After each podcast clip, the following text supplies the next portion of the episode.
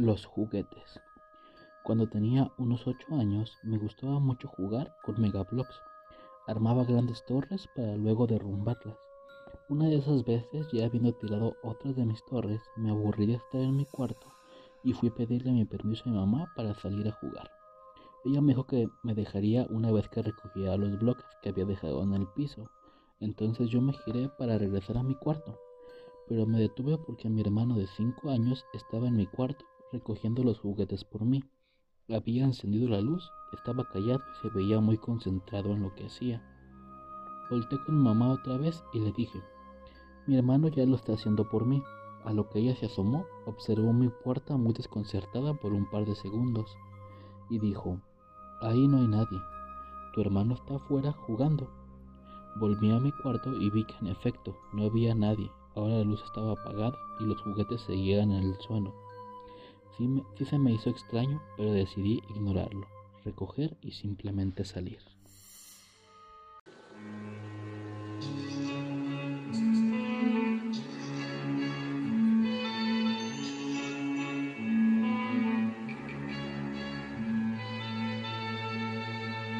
La silueta. Una noche cuando tenía unos seis años estaba en mi cama durmiendo con mi hermana, mi madre estaba en el baño mi padre estaba trabajando.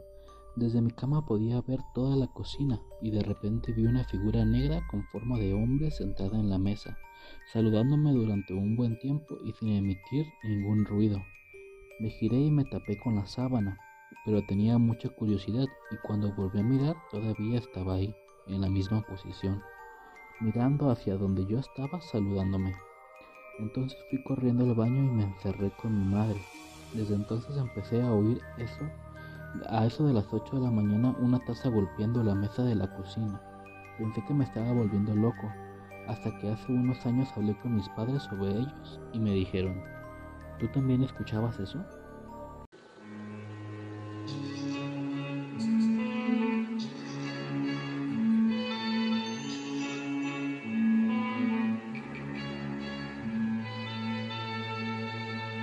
La vecina.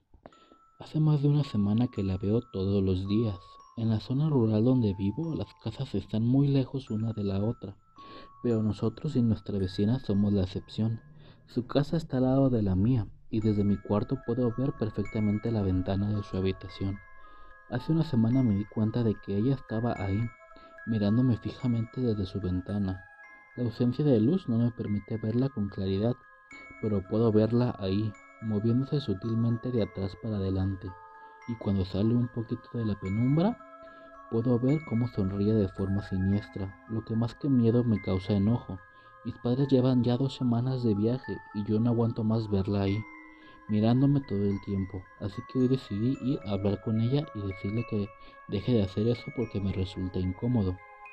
Al llegar a su casa, la puerta estaba abierta y al tocar y no recibir respuesta, decidí entrar. Recorrí molesta todas las habitaciones, excepto una, en la habitación donde yo la veía. Tomé valor y entré gritando y reclamándole. Al entrar pude ver en el techo el ventilador encendido y a ella mirando por la ventana. La oscuridad hizo que tardara unos segundos en verla claramente. Ella estaba colgada, estaba muerta.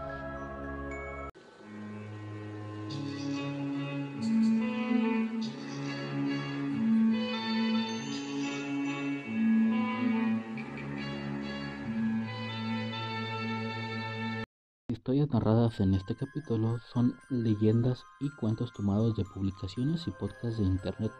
No se pretende pasar a ninguna historia como personal o escrita por de manera propia. Se otorgan créditos a quien corresponda. Espero hayan disfrutado del capítulo.